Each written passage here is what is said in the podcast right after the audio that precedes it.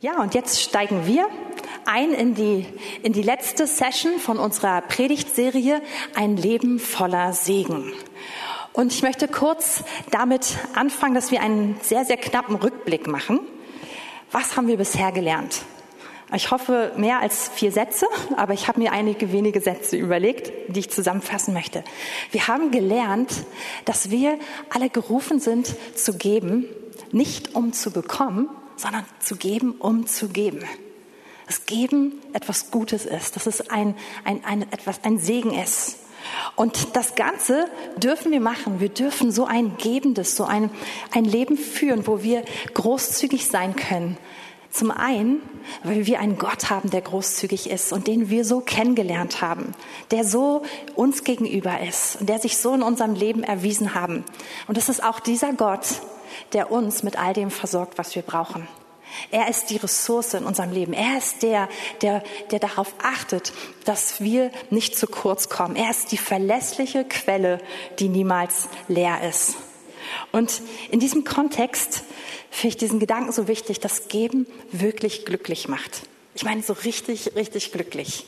Und ich wünschte so sehr, ich hätte das früher in meinem Leben verstanden, weil es einfach was Schönes ist zu geben. Ich habe äh, letzte oder vorletzte Woche so eine schöne Geschichte gehört von der Jugendreise diesen Sommer, wo ähm, einer der Mitarbeiter sein sehr wertvolles neues Handy ähm, verloren hat. Das ist in die Klamm gefallen und das ist dann so wirklich weg. Ne? Äh, da kommt man nicht hinterher. Und dann hat einer der Teilnehmer, und ich glaube, es ist einer der jüngsten gewesen, hatte die Idee, wollen wir nicht einfach sammeln und ihm Geld sammeln und dafür, dass er sich ein neues Handy kaufen kann. Und dann hat er also das hat er das losgetreten und so hat die ganze Gruppe, die auf Jugendreise war, hat angefangen zu sammeln und hat, hatten für, für junge Teenies ganz schön Betrag zusammengesammelt. Aber dann haben die irgendwie angefangen, noch sozusagen Bekannte darüber hinaus anzuschreiben und aus dem Freundeskreis Leute zu kontaktieren von dem entsprechenden Mitarbeiter. Und ich glaube, es waren 600, über 600 Euro, die sie in dieser Woche einfach zusammengesammelt haben und mit so einer Freude geschenkt haben. Und ihr Lieben, diese, diese Freude ist so was Besonderes, wenn man merkt, das ist, ist es nicht, wie soll man sagen, es ist schöner, etwas wegzugeben und diese Freude zu erleben, als Dinge zu, zu behalten. Und das fand ich einfach so, so bewegend, hat mein Herz total bewegt. Also vielen, vielen Dank an den Initiator dieser, dieser Idee.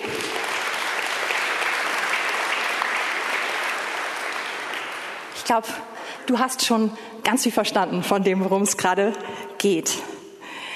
Ja, wir haben aber auch gelernt, dass wir in unserem Leben unseren Gott, unseren gnädigen, unseren vollkommenen, unseren herrlichen, unseren mächtigen Gott, unseren barmherzigen Gott an die allererste Stelle stellen in unserem Leben, indem wir ihm das Erste und das Beste von dem geben, was er uns anvertraut hat. Und das ist die Art, wie wir das wirklich leben. Und so positionieren wir uns dafür, dass Gott uns mehr anvertrauen kann. Und in diesem Kontext müssen wir uns einer Sache total bewusst sein. Gott ist der Gott, dem alle Ressourcen auf dieser Erde gehören. Er hat Zugriff auf alles. Er, er hat es alles gemacht. Und wenn irgendwo zu wenig wäre, könnte er sofort mehr machen. Und unser Gott ist gleichzeitig der Gott, der das größte Interesse daran hat, Menschen zu helfen. Unser Gott, wir können ihn nicht toppen und barmherziger sein als er oder liebevoller sein als er.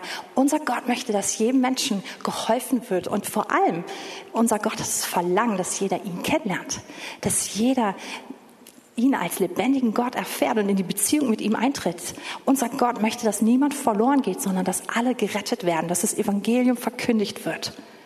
Und was steht jetzt also zwischen allen Ressourcen, die da sind, und zwischen dieser Barmherzigkeit und dieser Not, die wir sehen, und, und, und der Liebe, die Gott hat, dem Verlangen, was Gott hat?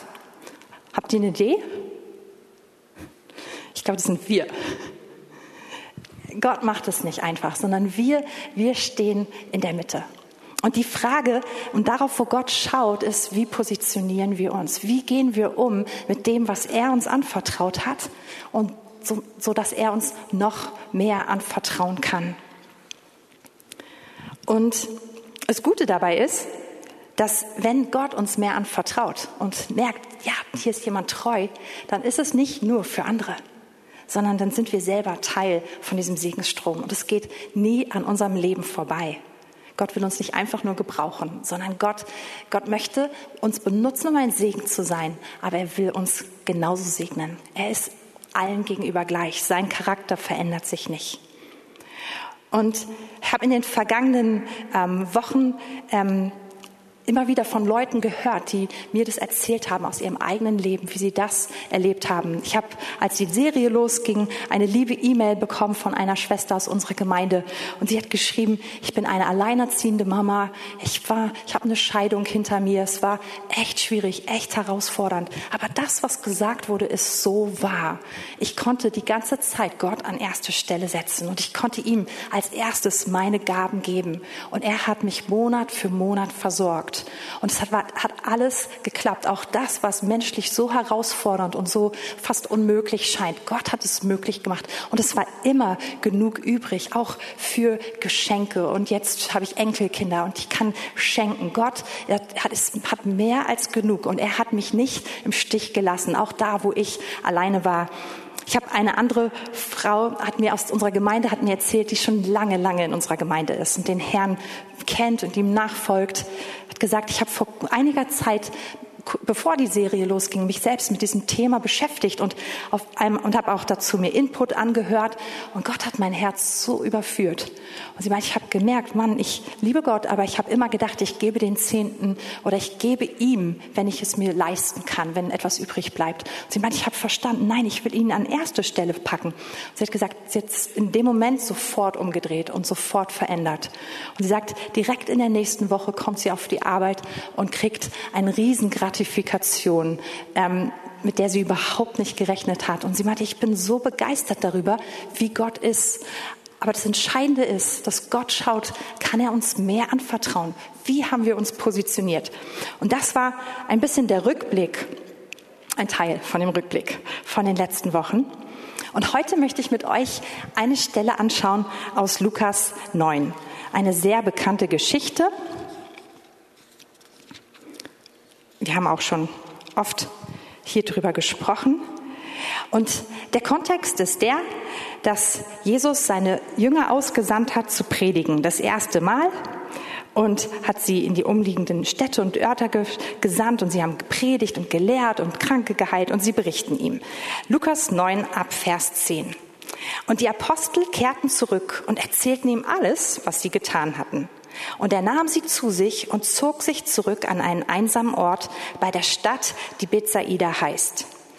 Als aber die Volksmenge es erfuhr, folgten sie ihm nach, und er nahm sie auf und redete zu ihnen vom Reich Gottes, und die, welche Heilung brauchten, machte er gesund.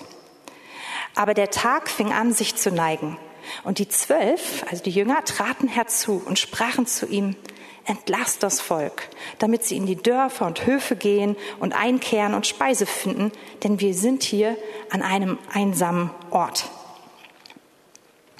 Also müssen wir uns das so vorstellen, die Jünger haben wirklich großes Programm hinter sich, kommen glücklich, aber völlig erschöpft zusammen. Und nun wollen sie gerade austauschen. Und jetzt kommt diese Volksmenge zusammen und will von Jesus hören. Und Jesus sagt ja und er lehrt den ganzen Tag. Und das kann man sich einerseits vielleicht sehr, sehr romantisch vorstellen, aber andererseits ist es auch ein ganzer Tag, ja? Es ist wirklich so. Wahrscheinlich heiß. Und ich glaube nicht, dass davor ein klimatisierter Raum vorbereitet war und Stühle für jeden aufgestellt. Und es gab auch definitiv, das lesen wir, kein Buffet und keine Snackwagen und Foodtrucks, die dabei waren, sondern es ist einfach ein langer, vielleicht heißer, intensiver, bestimmt begeisternder, aber auch staubiger Tag. Und ich musste, als ich das gelesen habe, so an eine Begebenheit denken. Vor vielen Jahren waren meine Eltern mal zu einem Seminar gefahren in den Süden Deutschlands mit einem indischen Prediger. Und es war irgendwie, wir hatten richtig starke Zeit und es war ein, in einem Kongresshotel in einer richtig schöne Location, in einer schönen Umgebung, einfach sehr, sehr schön. Und sie riefen ähm, damals Fabian und mich dann an meinten, ey, es ist richtig, richtig gut hier und es ist so stark und wir erleben so was Krasses hier und, und es ist auch eine total schöne Umgebung, aber wir müssen früher abfahren. Wollt ihr nicht kommen und die Zeit für uns zu Ende mitmachen?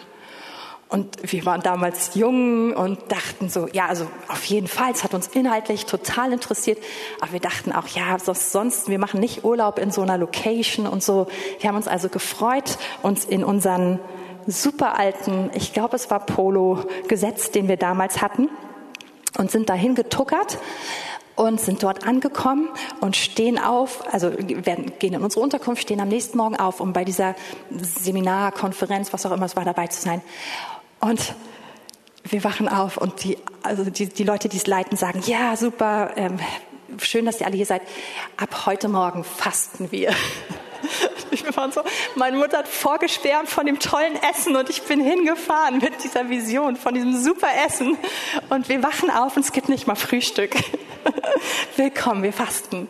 Aber wir werden in der Gegenwart Gottes sein und das Wort Gottes hören. Und dann folgte die längste Predigt meines Lebens. Und ich glaube, sie war sieben Stunden lang. Wirklich. Ich mache keine Scherze.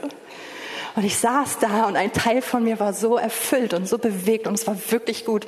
Und ein Teil von mir hatte einfach Hunger und hatte sich gefreut aufs Essen. Und ich hatte noch keinen Ausblick darauf, dass es irgendwann aufhört. Es gab dann eine Trink, gab zwischendurch ein, zwei Trinkpausen und dann gab es eine kurze Abend, also eine Ausruhpause, kein Abendessen und dann ging es weiter mit den nächsten vier Stunden Predigt. Und so in etwa waren, glaube ich, die Jünger drauf an diesem Tag. Also eine Mischung zwischen Begeisterung und und dem Gedanken, man Essen und Ruhe wäre doch nicht schlecht. Sie gehen also zu Jesus und sagt, Jesus, entlass die Leute, die vergehen doch hier, wir, wir haben nichts für sie. Und jetzt wird's interessant. Und Jesus ähm, sagt zu ihnen, er aber sprach zu ihnen ab Vers ähm, 13, gebt ihr ihnen zu essen. Sie sprachen, wir haben nicht mehr als fünf Brote und zwei Fische. Oder sollen wir hingehen und für die ganze Menge Speise kaufen? Diese Geschichte steht in allen Evangelien. Und in den, in den anderen Evangelien lernen wir jetzt also, dass sie die Lunchbox von einem Jungen haben, eben mit fünf Broten, einem kleinen Jungen und zwei Fischen.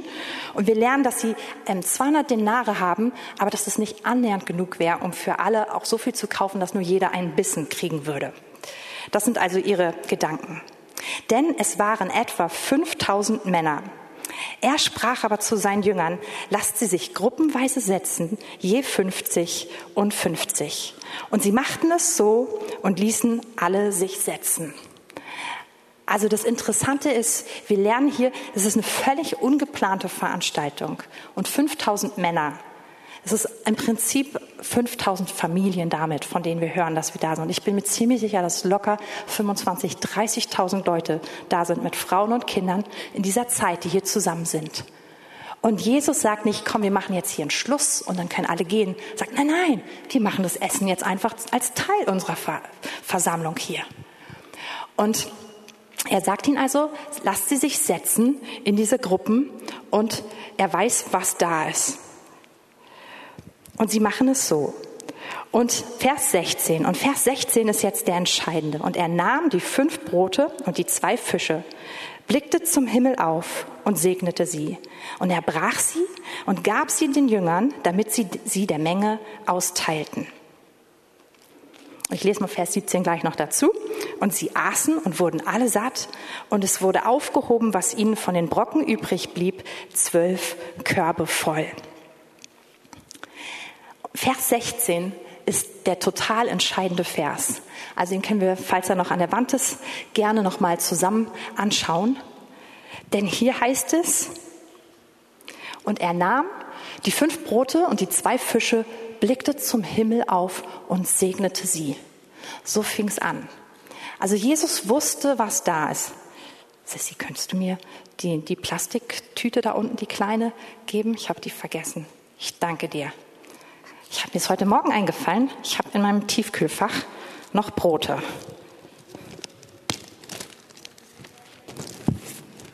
So. So in etwa stelle ich mir die fünf Brote vor, die es gab, ja? Ihr merkt, nicht so dick wie ein deutsches Brot, ja? Ähm, sondern schön übersichtlich. Ich kann davon locker anderthalb zum Mittagessen essen. Ähm, genau. Und Jesus nimmt also dieses Brot und er bringt es vor seinen Vater. Ich hatte keinen Fisch, den ich euch mitbringen wollte, tiefgefroren. Ähm, Also ich hatte Fisch, aber ich wollte ihn nicht mitbringen. Ähm, und er bringt das vor seinen Vater und er segnet es. Und ihr Lieben, das ist ein total wichtiger Hinweis, den wir, den wir vielleicht leicht übersehen könnten. Aber Jesus legt den Segen Gottes da drauf. Die Jünger rennen nicht einfach kopflos los und machen ihr Ding oder machen irgendetwas, folgen einem Prinzip, sondern, sondern Jesus bringt es zum Vater und er segnet es. Und an dieser Stelle möchte ich so einen ganz, ganz kleinen Exkurs einbauen, bevor wir hier weiter der Story folgen. Und zwar, wir denken häufig, wir wollen den Segen Gottes in, unseren, in unserem Leben haben, auch in materiellen Dingen, aber auch dann natürlich darüber hinaus. Aber häufig denken wir, es geht zu unseren Konditionen oder wir machen alles so wie immer und dann gibt es einfach irgendwie eine Situation oder ein Trick oder, oder eine Sache, die alles verändert, aber alles, aber vorher bleibt alles, wie es ist. Und ich wollte euch von, von einer Situation in, in unserem Leben erzählen, ähm, und das betrifft den Bereich Finanzen, wo wir gemerkt haben, der Segen Gottes, das ist zwar irgendwie da und Gott lässt, versorgt uns, Gott lässt uns nicht im Stich und wir, wir waren schon immer als Ehepaar total überzeugt von Gott an erste Stelle zu setzen, auch im Bereich unserer Finanzen. Und wir haben gerne das Erste und das Beste an ihn gegeben.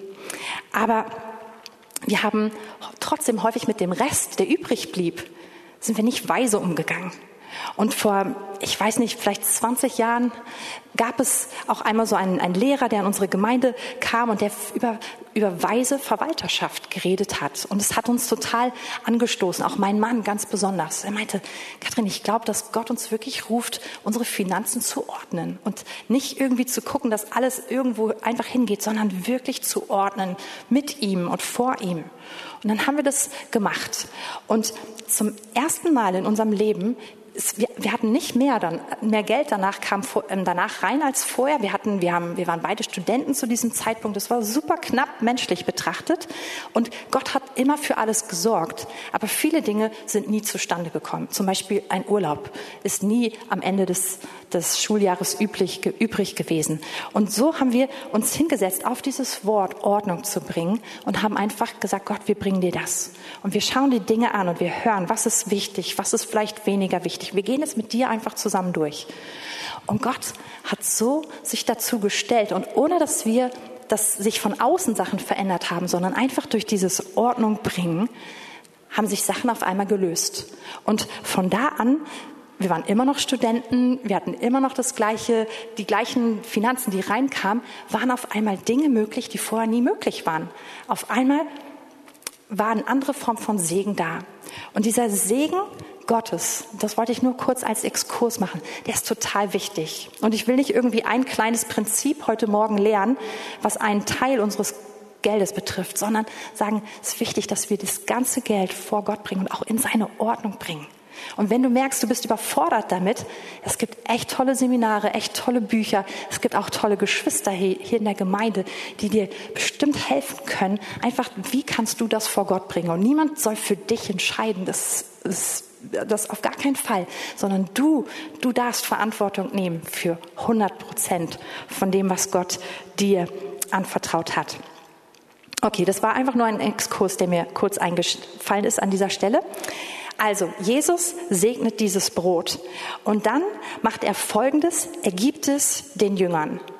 Und wir hätten gerne dieses Bild, dass Jesus dafür betet, dass Jesus das Brot hochhält. Das ist sogar ein, ich glaube, eine Kinderbibel, die wir haben. Da ist es sogar so aufgemalt, dass er das Brot hochhält und auf einmal wird aus diesem Brot ein ganzer Stapel Brote oder sowas. Aber wir lesen das gar nicht, sondern es gibt sogar eine Übersetzung hier von, äh, nee, ein, ein, ein Evangelium, was ganz klar sagt, er nimmt die Brote und die zwei Fische und er teilt sie auf seine zwölf Leute.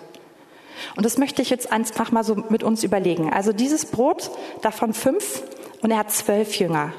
Also kein Jünger kann mehr als die Hälfte bekommen haben, rein rechnerisch, ja? Und jetzt müsst ihr euch das vorstellen. Du bist ein Jünger und du stehst jetzt vor 50 Leuten. Was machst du damit? Also, wie gesagt, das ist noch nicht mal ein halbes Mittagessen für mich jetzt, ja? Kriegt jetzt jeder ein Krümel oder also wie gehst du vor? Aber das ist genau der Moment, in dem das Wunder passiert ist. Das Wunder ist nicht in den Händen von Jesus passiert, sondern Jesus gibt dieses Brot und auch die zwei Fische, also zwei Fische auf zwölf Personen aufteilen. Da kann auch nicht so viel in den Händen gewesen sein von jedem Einzelnen. Und jetzt stehst du vor 50, in manchen Evangelien steht auch 50 bis 100 Leuten und musst loslegen. Und hier beginnt jetzt der Glaubensschritt. Und ich glaube, dass man vielleicht für die erste Person echt wenig abreißt und sagt, vielleicht ist es mehr so ein Abendmahl, ne? so eine Oblate hier. Ähm, und ich weiß nicht genau, wann und wie, ob das jetzt gewachsen ist oder ob mehr Stücken dazugekommen sind, aber in der Hand des Jüngers, und zwar nur des Jüngers, der gegeben hat, hat sich, hat die Vermehrung stattgefunden. Also es braucht Jesus, der das Brot und die Fische segnet, der das segnet, was wir haben. Auch zu seinen Konditionen. Er segnet das, was wir unter seine Herrschaft bringen, ja? Aber dann passiert Vermehrung, und zwar erstaunlich Vervielfältigung, erst im Geben aus Glauben. Und es ist nicht vorher passiert. Es ist nicht erst ein Riesenberg Brot da gewesen und dann haben alle Jünger gesagt, ach, ich helfe voll gerne, sondern dieses Helfen, ich weiß nicht, ob wir gerne Helfer gewesen wären in diesem Moment. Im Nachhinein sicher alle ja, oder? Aber in dem Moment? Und ihr Lieben, das ist der Punkt und das ist auch der einzige Punkt, auf den ich heute hinaus möchte. In diesem Moment passiert Wunder der Vermehrung. In diesem Moment erleben wir unseren Gott so, wie er ist. Und er ist ein freigebiger Gott. Er ist ein Gott, dem alle Ressourcen gehören. Er ist ein Gott der großen Möglichkeiten. Aber wir erleben ihn nicht erst, wenn alles da ist, sondern wir erleben ihn, wenn wir diesen Schritt gehen, der häufig überhaupt keinen Sinn macht, allerdings auf sein Reden hin. Nicht einfach wild, weil wir denken, hier ist irgendeine Strategie oder irgendein Prinzip, sondern Jesus hat gesprochen. Er hat es gesegnet und er hat den Jüngern gesagt, das macht ihr jetzt. Ihr nehmt sie, ihr setzt sie zu den 50 hin, ihr nehmt das Brot, ihr teilt es aus. Auf das Wort Jesu hin, diesen Schritt zu tun, der menschlich gesehen wirklich überhaupt gar keinen Sinn macht. Und, und diese, ja, diese Art Gottes, wie er Vervielfältigung bringt, die können wir erleben in allen Bereichen unseres Lebens. Es bezieht sich gar nicht nur auf Finanzen. Es bezieht sich genauso auf Zeit. Es bezieht sich darauf, Liebe zu geben, Aufmerksamkeit, Ermutigung zu geben. Wir haben für all diese Dinge ein begrenztes Maß an Ressourcen. Also falls es dir noch nicht aufgefallen ist, du hast nicht endlos viel von allem. Du hast ein bestimmtes Maß, was der Herr dir anvertraut hat. Und jetzt ist die Frage, wie gehen wir damit um? Und in allen Bereichen unseres Lebens fängt Vermehrung, fängt das an, was wir uns so wünschen zu sehen, an dieser Stelle, wo wir diesen Glaubensschritt, diesen Gehorsamsschritt machen und es sich noch gar nicht alles verändert hat. Und so in der, in der Vorbereitung habe ich überlegt, wo habe ich das besonders in meinem Leben erlebt? Und ich habe das oft und, und viele Mal erlebt. Und ich habe es viel im Hinblick auch auf Investment und auf Zeit erlebt. Matthias hat vor äh, zwei Wochen auch schon, oder vor drei Wochen, aber vor zwei Malen, ähm, auch schon über das Thema Zeit geredet. Und ich weiß, dass Gott mich oft angesprochen hat und mich gerufen hat. Gesagt hat, Kathrin, ich möchte, dass du dieses und jenes tust. Und es war, ich war jedes Mal so da wie die Jünger mit diesem Brot und dachte, ja, das, was du sagst, klingt cool. Das, was ich habe, ist so wenig. Und das passt nicht. Das geht nicht. Gott hat mich gefragt, Kathrin, kannst du, kannst du das machen? Und ich dachte, aber ich habe eigentlich den Raum nicht. Ich habe die Zeit nicht, ich habe die Kapazität nicht, ich habe das Know-how nicht. Es gab immer total viele Dinge, die dagegen gesprochen haben. Und ich konnte mich, auch jetzt gerade in der Vorbereitung, hat Spaß gemacht, sich an viele Momente zu erinnern, wo ich gedacht habe, okay Herr, aber ich habe dich eigentlich gehört. Und ich mache jetzt diesen Schritt, ohne zu wissen, wie es genau funktioniert. Ich folge dir einfach. Ich glaube dir, ich vertraue dir. Und ein so ein Punkt auf Zeit bezogen, ich glaube, ich habe schon ein paar Mal erzählt, war vor vielen, vielen Jahren, als wir ganz frisch angefangen haben, auch mit Jugendarbeit, mein Mann und ich. Und Gott hat zu mir gesagt, eines Tages so, Kathrin, mach eine Tanzgruppe für, für Mädels, für junge Mädels. Die waren alle zwölf damals. Und ich hatte eigentlich die Zeit nicht. Ich hatte irgendwie auch das Gefühl, ich habe die Energie gar nicht. Ich habe schon viele andere Sachen gemacht. Es war jetzt nicht so, dass ich nicht im Einsatz war, dass ich nicht irgendwie gut gefordert war. Aber ich hatte so doll den Eindruck. Und auch mein, mein Herzensverlangen war, ich hätte lieber gerne, ich hätte gerne was anderes in dem Moment gemacht. Ähm, und es, ich konnte das, Gott hat mir so klar zu mir geredet, ich konnte es nicht abschütteln. Also habe ich mich hingesetzt, habe Karten geschrieben, habe all die Mädels in dem Alter, die mir eingefallen sind, eingeladen. Und ich glaube, eine Woche später, Montagnachmittag, habe ich Zeit dafür gemacht, haben wir uns im Tanzraum der alten Gemeinde getroffen. Und ab da startete also eine Gruppe. Und diese Gruppe war einfach mein Glaubensschritt, mein Gehorsamsschritt, mein Investment, Gott zu folgen. Und ihr Lieben, diese Gruppe war so ein Segen für mein Leben. So schön. Ich war, wir waren so viele Jahre zusammen, so viele kostbare Mädels kennengelernt, so viel toller Austausch. Wir waren Hauskreis, der auch getanzt hat, muss man dazu sagen. Und ich weiß nicht, ob die Gemeinde gesegnet war durch uns. Wir haben auf jeden Fall viel getanzt. ähm, wir hatten eine Menge Spaß. Und unter uns ist echt was gewachsen. Und ich durfte mitzusehen, wie so tolle ja, einfach Ladies aufgestanden sind, die Gott nachfolgen. Und mit denen, vielen von ihnen bin ich heute noch in so einem engen Kontakt und so gesegnet. Die sind so ein Segen auch für mein Leben gewesen. Aber das alles konnte ich in dem Moment noch gar nicht sehen. Aber Gott hat damit was angefangen und was gestartet. Und daraus sind dann mehr Gruppen entstanden. Und, und die Leute, die da drin waren, haben neue Sachen angefangen. Das war jetzt nicht alles nur wegen der Tanzgruppe, will, will nichts falsch ausdrücken. Aber es war ein Baustein davon. Und genauso hat Gott zu mir geredet über Hauskreise, über Gebetsgruppen, über Frühgebete. Und jedes Mal habe ich gedacht, ach, eigentlich ist das doch hier schon so begrenzt alles. Aber einfach diesen Schritt zu machen und Gott hat sich dazugestellt und Gott hat jedes Mal mein Leben so geordnet und so arrangiert, dass Platz war für die Sachen, für die er geredet hat und dass ich am Schluss gesegnet war, aber auch um mich herum, ähm, dass Menschen gesegnet waren. Meine Mutter hat vor vielen Jahren, glaube ich, in ähnlicher Weise auf den Herrn gehört und auch im Hinblick auf Zeit. Und Gott hat ihr zu ihr geredet und gesagt, betet mich an, kommt vor mich im Gebet. Und ich weiß noch irgendwie, als sie den Tag, als sie erzählte, okay, ich mache Nägel mit Köpfen. Ich will es jetzt jeden Abend, also jeden Abend außer Mittwochabend unter der Woche, machen Montag, Dienstag, Donnerstag und Freitag. Und ich hätte gerne Anbeter, die mitmachen, jeden Abend. Und ihr Lieben, wir haben das über Jahre gemacht. Wir haben jeden Abend Gott angebetet und gebetet mit einem ganzen Team. Also nicht, nicht nur in einem kleinen Raum, sondern damals in unserem Hauptraum und haben dem Herrn einfach Lobopfer und Gebet dargebracht. Und ich durfte auch mitsehen, wie das natürlich erstmal auch ihr Leben gestretched hat und ihr Zeit gestretched hat. Aber auch wie viel, viel Segen daraus entstanden ist. Wirklich ein Segen, wo ich nie gedacht habe, ach Mist, warum macht sie das oder warum machen wir das?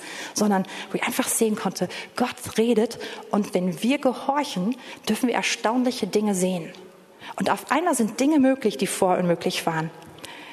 Aber ganz genauso ist es natürlich auch in dem Bereich mit materiellen Dingen. Und Segen umfasst ganz wichtig auch diesen Bereich. Und ich kann mich noch gut daran erinnern. Ich habe eben erzählt von der Phase, wo mein Mann und ich einfach noch so frisch im Studium oder direkt da rauskamen. Und es war einfach nicht die Phase, wo wir, wo wir, wo alles schon so richtig sich eingetaktet hat. Es war alles sehr, sehr knapp. Und in dieser Zeit haben wir auch als Gemeinde damals diese Sammlung gemacht für das Gebäude hier. Wir waren damals in der Babelsberger Straße und alle, die sich noch dran erinnern können, es war so ein sehr, sehr, sehr flaches Gebäude. Es war eigentlich eine Werkstatt. Ich glaube, die Inhaber dieses Gebäudes waren der Meinung, die ganzen ähm, Sachen, die kaputt gegangen sind, das waren sie nicht. Also waren sie auch nicht dafür verantwortlich, es zu reparieren. Es hat bei uns immer reingeregnet. Im Sommer waren es immer 40 Grad. Im Winter, wenn wir Bandprobe hatten. Unter der Woche waren es häufig nur 14 Grad. Und also es war, war kein, kein, kein krasses Gebäude, was wir hatten. Wir haben gemerkt, Gott redet zu uns, wir haben gesammelt und ich, mein Mann und ich, wir wollten so gerne geben und wir haben probiert hinzuhören, Herr, was sollen wir geben? Und wir hatten beide eine Zahl auf dem Herzen, die völlig unmöglich war. Und wir hatten einen bestimmten Zeitrahmen, ich glaube, es war so ein halbes Jahr oder ein paar Monate, um dieses Geld zusammenzukriegen. Dann wussten wir, da wird die Sammlung sein. Und wir wollten bereit sein, aber wir hatten nichts, was wir geben konnten. Wir konnten nichts reinschmeißen zu dem Moment, wo es angesagt wurde. Also haben wir uns hingesetzt und wir haben genau wieder diesen Schritt gemacht. Wir haben Gott gefragt und hatten beide den gleichen Eindruck, die gleiche Zahl. Wir wussten beide, es ist nicht möglich. weil wir nichts haben gerade. Aber dann haben wir uns festgelegt. Und dann damals durften wir uns sogar schriftlich festlegen. Ähm, und wir waren, wir dachten, okay, das, was wir da uns festlegen, das ist so unrealistisch. Wir nehmen die Zahl runter, für die wir uns schriftlich festlegen, weil wir wollen niemanden in Probleme bringen, wenn wir falsch gehört haben. Aber wir voreinander, wir legen uns für eine andere Zahl fest. Und das haben wir dann so miteinander besprochen und so gemacht. Und es war wieder das Gleiche. Einfach dieser Schritt. Und dieser Schritt und im Gehen, in dem Moment, wo wir wieder im Bild genommen, gesprochen, das Brot in die Hand genommen haben, hat auf einmal Gott Türen geöffnet. Und auf einmal kam aus Quellen, mit denen wir nie gerechnet haben, Geld zusammen, dass wir genau die Summe, die wir geben wollten, total einfach geben konnten. Und es hat so einen Spaß gemacht, weil ich wusste so genau, wenn ich mich nicht festgelegt hätte, wenn wir Gott nicht gefragt hätten zusammen, wenn wir nicht auf ihn gehört hätten, dieses Geld wäre niemals gekommen. Wir hätten wahrscheinlich, so wie die Jünger, wir hätten die Leute weggeschickt und wir hätten zusammen fünf Brote gegessen. So wäre unser Leben gewesen. Aber mit Gott auf ihn zu hören und mit ihm zu gehen, hat uns etwas sehen lassen, was überhaupt nicht möglich gewesen ist, sonst in unserem Leben. Ihr Lieben, so ist unser Gott in allen Lebensbereichen.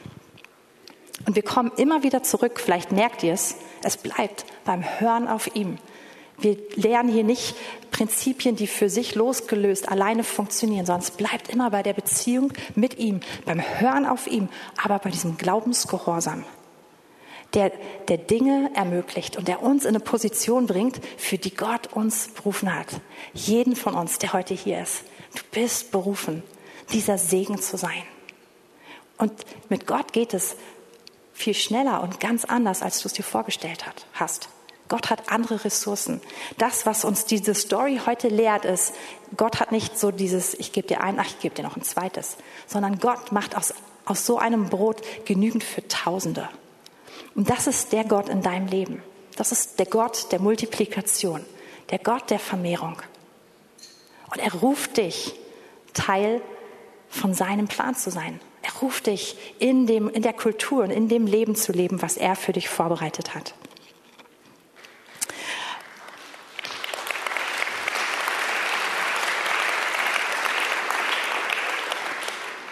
Ich möchte mit einer Story schließen. Wir hatten euch am Anfang gesagt, dass wir uns in dieser Serie relativ stark angelehnt haben an die Serie The Blessed Life von Gateway. Und ich möchte mit einer Story, eigentlich mit der Lebensgeschichte von dem Robert Morris abschließen. Es bringt es einfach besser auf den Punkt, als ich es auf den Punkt bringen kann. Und vor allem, ich finde sie auch lustig. Ehrlich gesagt, das erste Mal, als ich die Story gelesen habe in seinem Buch, ich glaube, ich saß in der U-Bahn also ich saß, ich saß in der U-Bahn, ja, und ich habe die gelesen und es ist echt humorvoll. Und ich musste schmunzeln und schmunzeln. Irgendwann habe ich angefangen laut zu lachen in der U-Bahn. Und dann gucke ich hoch und merke, mir gegenüber sitzt ein Kerl, der irgendwie, glaube ich, gedacht hat, ich probiere gerade Kontakt mit ihm aufzunehmen oder Avancen zu machen. Da musste ich noch mehr lachen. Ich dachte, was für eine verrückte Situation. Aber der Kerl, ich mag ihn und er ist einfach lustig. Gut, also Robert Morris ähm, ein Texaner, ja, andere Lebens, er lebt in, einem anderen, in einer anderen Kultur als wir, hat sich so mit 19 Jahren bekehrt und er sagt immer, dass in der ersten, in dem Gottesdienst, wo er sich bekehrt hatte, in diesem Gottesdienst hat er auch sofort gehört darüber, wie wichtig es ist, Gott zu geben. Und er hat an diesem Punkt angefangen in seinem Leben, jeweils den Zehnten seines Einkommens als einen Erstling Gott hinzulegen und ihm zu sagen, Gott, dir gehört das Beste, dir gehört alles und damit möchte ich das ausdrücken. Und das war so in Ordnung. Und auch er, so wie ich es eben erzählt habe, es war diese Zeit, wo man jung ist, wo noch nicht viel Geld da ist, frisch verheiratet. Und dann auf einmal redet Gott zu ihm. Und er sagt das Gleiche, was ich euch auch vorhin erzählt habe, was wir erlebt haben, wo Gott gesagt hat, bring deine Finanzen in Ordnung, damit ich dich segnen kann. Und dann hat der Robert Morris also Gott gefragt, was bedeutet das für mich? Und damit sagt er ganz klar, für mich hat es Folgendes bedeutet. A, Schulden abbauen.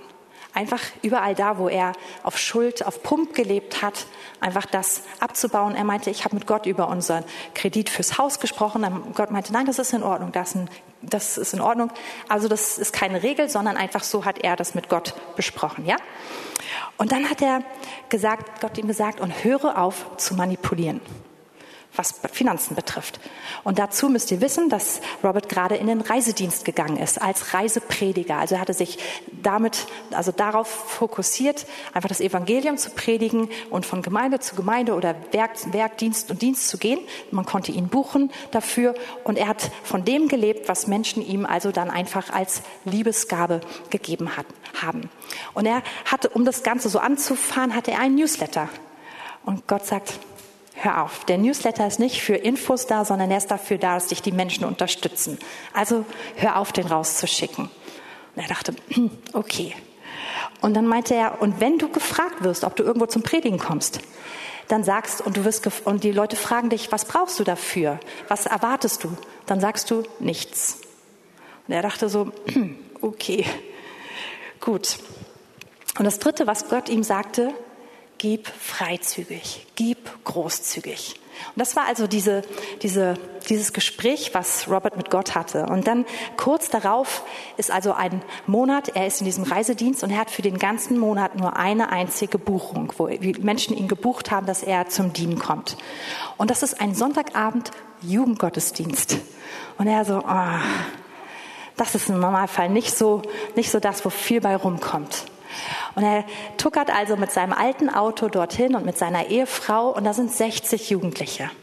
Und der Mann, der den Gottesdienst moderiert und so der Kontaktmann zu ihm ist, fragt ihn, was brauchst du? Was nimmst du dafür? Und er sagt, nichts. Und, einer und dann entgegnet er ihm, na, man musste aber einen reichen Vater haben. er sagt, ja. Und aber fühlt sich gar nicht so cool dabei. Gut, er predigt, er dient. Am Ende des Gottesdienstes sagt dieser Mann zu den Jugendlichen, die da sind, lasst uns diesen Mann so richtig segnen. Ich meine so richtig, richtig, richtig. Ich habe noch nie so etwas erlebt, dass jemand zu uns kommt und sagt, ich brauche nichts. Lasst uns diesem Mann wirklich großzügig zeigen, einfach, ja, dass, dass das so toll ist und dass wir ihn wirklich segnen wollen. Und er kriegt also ein ein Liebesopfer und das wird ihm danach gegeben. Und Liebesopfer werden mit also sind sozusagen Euros und Cents oder Dollars und Cents. Das sind nicht gerundete Summen, sondern so wie man es einsammelt, gibt man es dann weiter. Ne? Und so ein Opfer kriegt er und er schaut auf diesen Scheck, der ihm gegeben wird. Und es ist, ist genau die Summe, die er braucht, um einen Monat zu leben mit seiner Familie und mit dem Dienst, alle Ausgaben zu decken. Und er denkt sich, Gott, bist du gut. Und gleich im nächsten Moment hört er die Stimme Gottes, gib dieses, gib diesen Scheck weg. Und meint, am Anfang des Gottesdienstes, da war doch dieser Missionar, der von seinem Dienst erzählt hat, dieser Scheck ist für den Missionar. Und Robert fängt an, mit Gott zu verhandeln und sagt, Gott, aber das ist genau die Summe, die wir für einen Monat brauchen. Und Gott hat gesagt, gib ihn weg. Er faltet ihn zusammen, geht zu dem Missionar rüber und sagt, du, das ist für dich. Schau dir das erst an, wenn du, wenn du gegangen bist und erzähl niemandem, dass ich ihn dir gegeben habe. Und dann geht er raus mit seiner Frau. Vor der Gemeinde steht ein, ein, äh, stehen mehrere Ehepaare, scheinbar diesmal auch ältere Ehepaare, die gar nicht alle in der Veranstaltung waren. Und einer davon sagt, komm, wir gehen essen, ich lade ein. Und Robert nimmt seine Frau und sagt, da müssen wir mit. Die laden ein. genau. Also gehen sie Pizza essen. Er sagt, es sind sechs Ehepaare. Alle reden miteinander. Seine Frau sitzt am anderen Ende vom Tisch. Und Ihm gegenüber sitzt ein Mann, den er einmal getroffen hat. Und der lehnt sich so ganz vielsagend auf einmal zu ihm rüber. Und Robert Morris lehnt sich zu ihm. Und dann fragt er, und wie hoch war das Liebesopfer? Und Robert überlegt kurz und sagt ihm dann also den Betrag, wie hoch es war. Und er nickt so, cool, sagt er.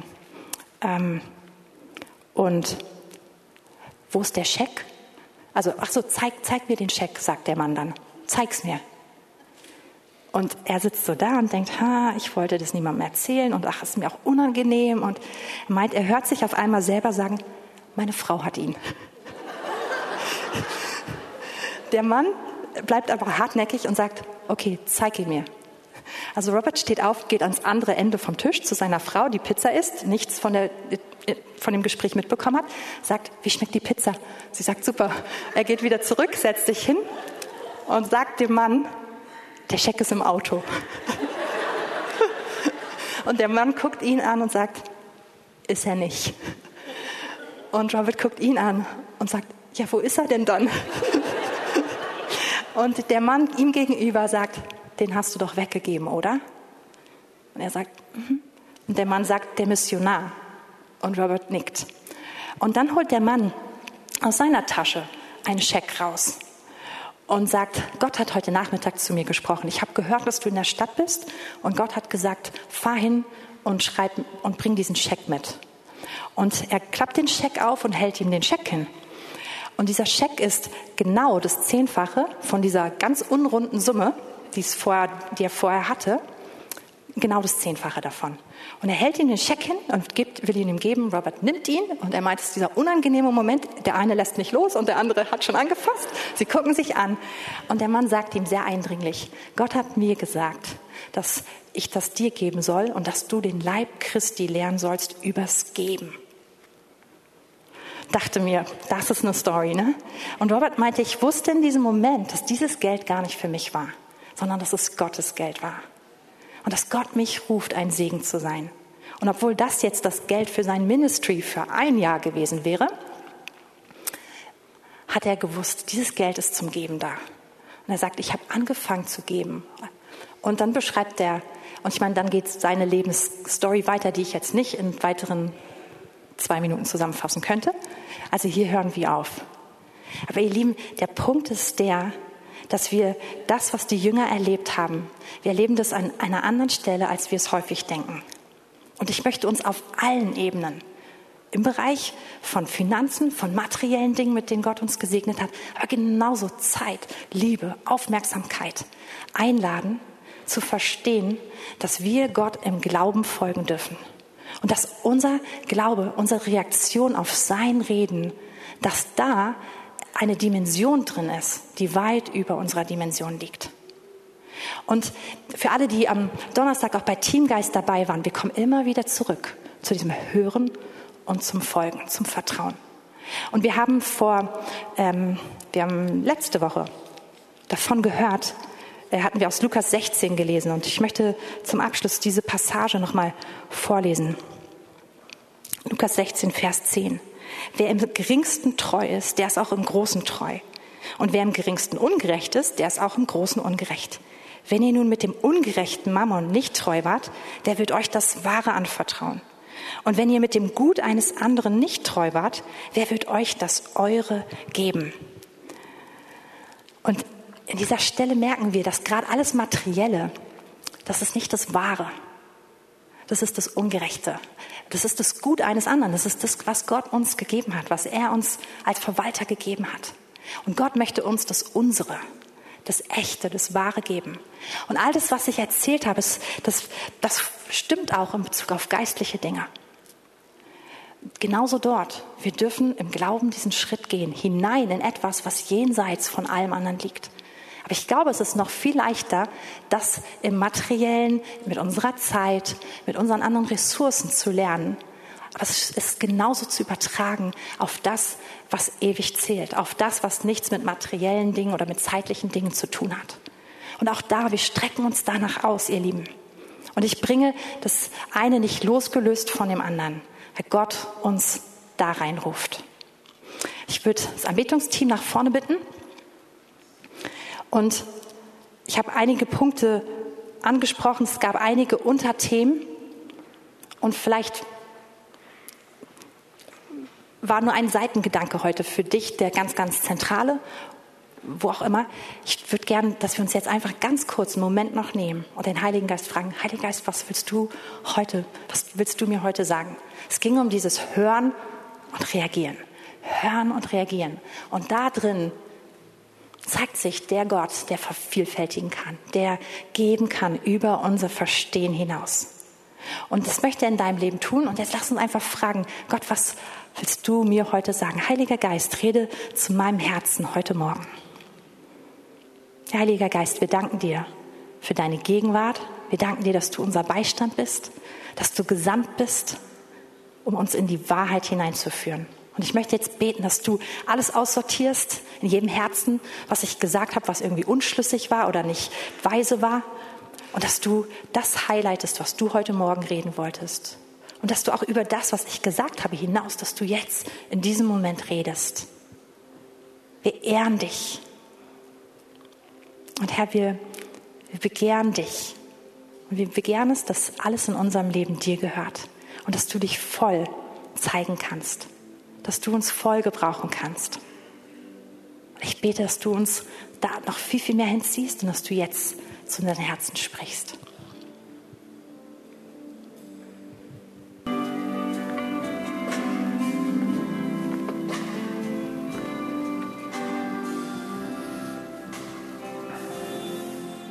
Jesus, ich danke dir, dass du unsere Herzen kennst und ich danke dir, dass wir diese Serie hatten und dass du gesprochen hast in den letzten Wochen und dass du auch heute Morgen sprichst in, in die einzelnen Herzen. Danke, dass du an uns dran bist und dass du uns formst und dass du unsere Herzen formst. Und ich danke dir auch, dass du das Thema Geben, das Thema Geld benutzt, um unsere Herzen zu offenbaren, um uns zu zeigen, wo es klemmt, wo es knirscht, wo du unsere Herzen erweitern möchtest. Es geht dir um viel, viel mehr als um irgendein Prinzip. Es geht dir wirklich um unser ganzes Leben. Danke, Jesus, dass du ein guter Hirte und ein guter Lehrer bist. Amen. Vielen Dank, Katrin, für die Predigt. Ich bin sehr inspiriert. Und ihr Lieben, ich nehme das mit auch aus der ganzen Serie, dass es um mein Herz geht. Und dass Gott seine Wege hat, mein Herz mir selber auch zu spiegeln, weil wir ihm immer ähnlicher werden sollen, weil das das Ziel ist.